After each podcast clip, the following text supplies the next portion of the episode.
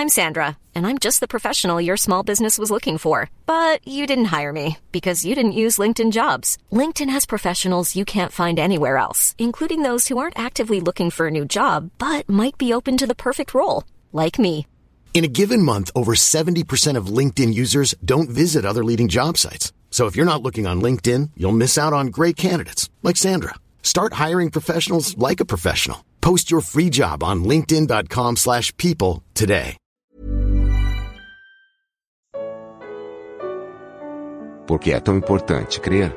Comentário do Evangelho de João com Mari Persona. Maria e Marta são muito diferentes entre si. Marta parece ser mais racional e indagadora. Maria, por sua vez, tem uma personalidade mais contemplativa. Alguém poderia achar Maria mais espiritual do que Marta, mas as nossas características naturais de nada servem para Deus. Elas, elas são qualidades que foram contaminadas pelo pecado.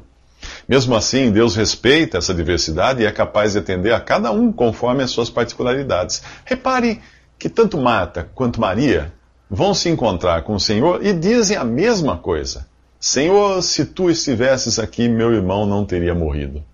Para a racional Marta, o Senhor explica que Ele é a ressurreição e a vida, que quem vive e crê nele não morrerá eternamente, e ainda desafia com uma pergunta: Crês tu isso?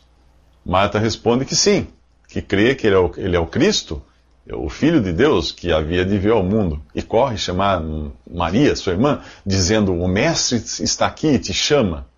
Ao se encontrar com Marta, Jesus fala. Ao se encontrar com Maria, ele perde a fala. Quando Jesus vê Maria chorar, a, a versão em português diz que ele moveu-se muito em espírito e perturbou-se. A palavra grega, traduzida aqui como perturbou-se, é a mesma que em Marcos 14, 5 é traduzida como bramavam contra ela.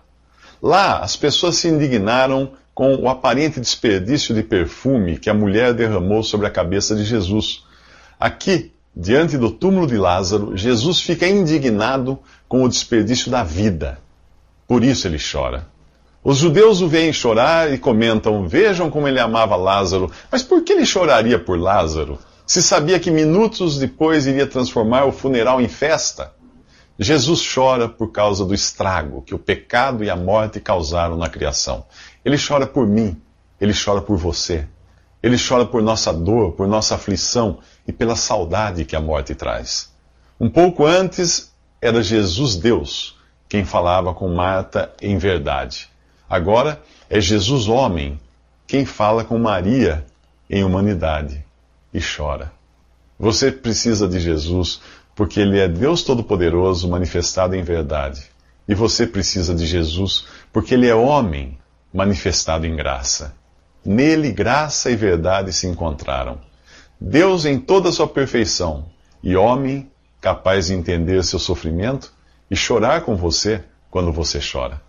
Isso sem perder um átomo sequer da sua divindade. Nos próximos três minutos, o Verbo de Deus ressuscita o morto. Quatro mil anos depois da queda de Adão, que levou o homem à morte, Jesus está parado diante do sepulcro de um Lázaro morto há quatro dias. Para Deus, um dia é como mil anos e mil anos como um dia. Ele ordena que a pedra que bloqueia a entrada da gruta seja tirada. Porém, Marta protesta. Afinal, um cadáver de quatro dias já cheira mal. Mas Jesus cobra de Marta a fé que contempla o invisível e torna realidade o impossível. Jesus podia muito bem tirar ele mesmo a pedra ou até fazer Lázaro atravessá-la, mas então não haveria o ato de crer que vem antes de ver. O exercício da fé, esse passo de certeza que desafia todo o ceticismo da razão. Ele queria isso. Nos evangelhos nós encontramos Jesus, ora emprestando dos discípulos os poucos pães e peixes que carregam, ora passando lama nos olhos do cego e indicando um lugar um tanque, um determinado tanque para ele se lavar. A obra certamente é de Deus, mas ele quer que o homem responda ao comando da sua palavra, mesmo que seja morto. Para isso, ele antes da vida, como faz com Lázaro aqui. Primeiro, Jesus se dirige ao Pai dizendo: Pai, graças te dou porque me ouviste. Porque me ouviste? Mas quando foi que ele falou com o Pai? O que foi que ele pediu? E, e em que o Pai lhe atendeu? Certamente ele está se referindo a alguma oração feita na comunhão secreta entre Jesus e seu Pai. Antes mesmo de ordenar que Lázaro saia vivo do sepulcro, o filho já teve seu pedido atendido, e esta oração audível é apenas para que os presentes creiam que o Pai enviou o filho. O próprio Jesus explica isso após suas palavras de gratidão. Então vem o brado: Lázaro, vem para fora. A mesma palavra de Deus que trouxe o universo à existência, agora tira da morte um corpo em decomposição e o traz para fora ressuscitado. O modo como Lázaro sai do túmulo é uma incógnita, pois sabemos que ele está com as mãos e os pés atados. É necessário que o desamarrem para que ele consiga andar, e mais uma vez Jesus deixa aos homens essa tarefa. A história termina dizendo que muitos que tinham vindo visitar Maria e que tinham visto o que Jesus fizera, creram nele. É uma pena que ali diga muitos e não todos. Hoje há milhares de pessoas que vivem indiferentes ao brado de Jesus. Vem para fora. Será você uma delas? O que o faz pensar que pode esperar para decidir mais tarde dar ouvidos à voz de Jesus? Não importa qual seja a sua idade, a qualquer momento poderá fechar a janela da oportunidade que Deus determinou para você. O seu coração tem um número finito de batimentos. Quando você menos espera, ele para.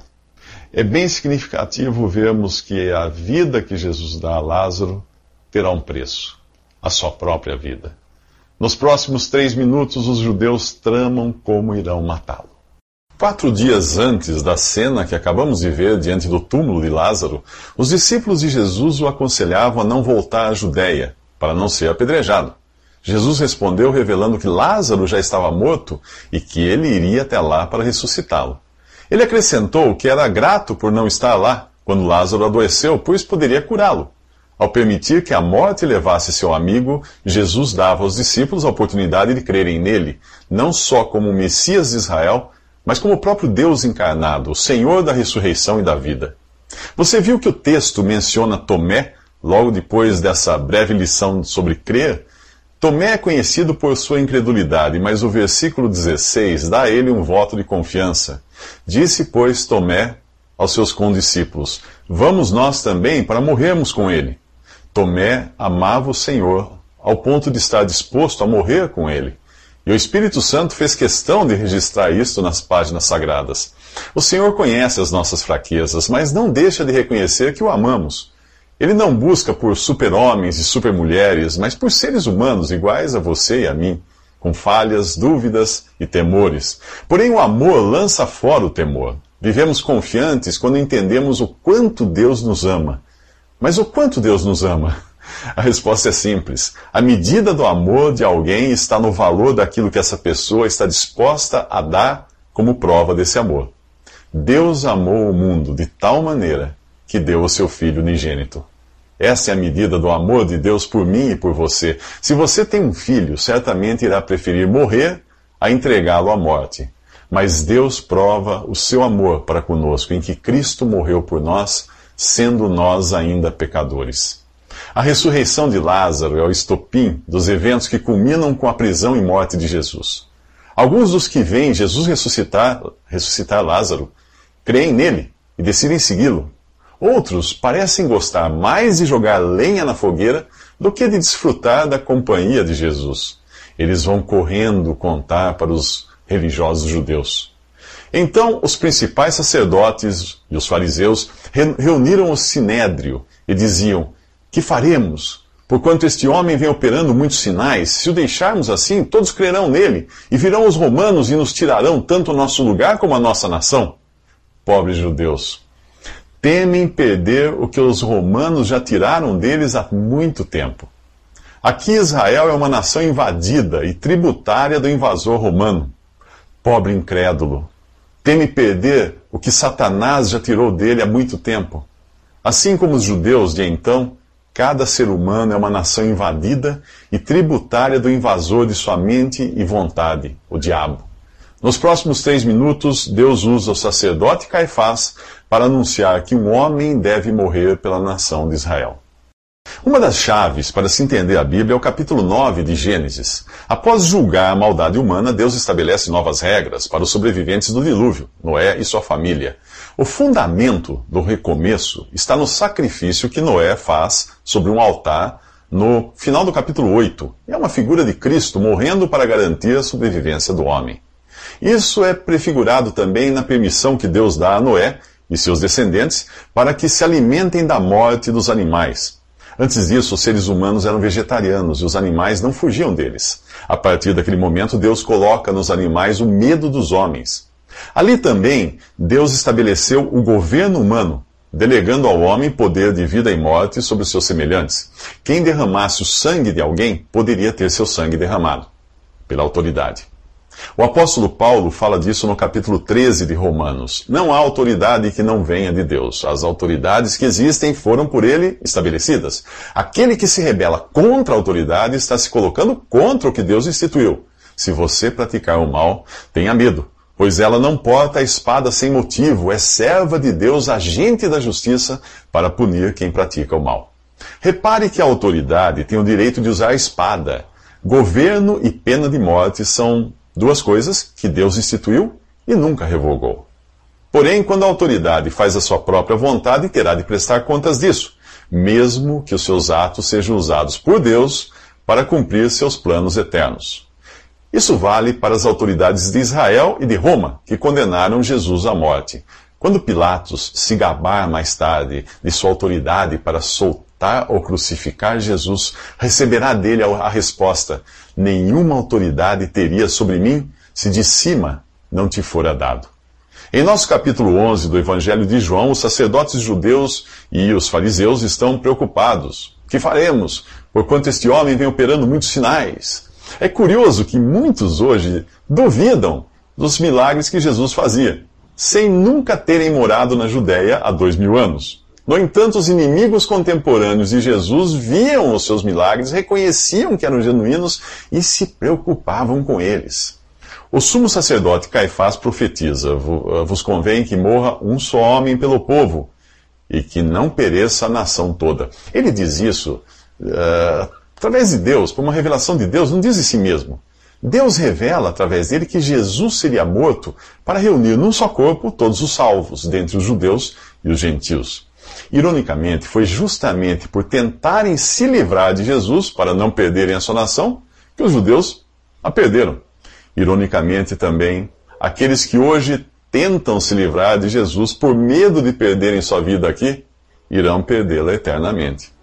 Nos próximos três minutos, vemos a nova vida manifestada em comunhão, serviço e adoração.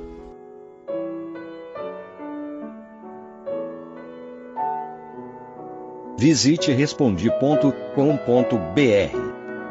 Visite também 3minutos.net.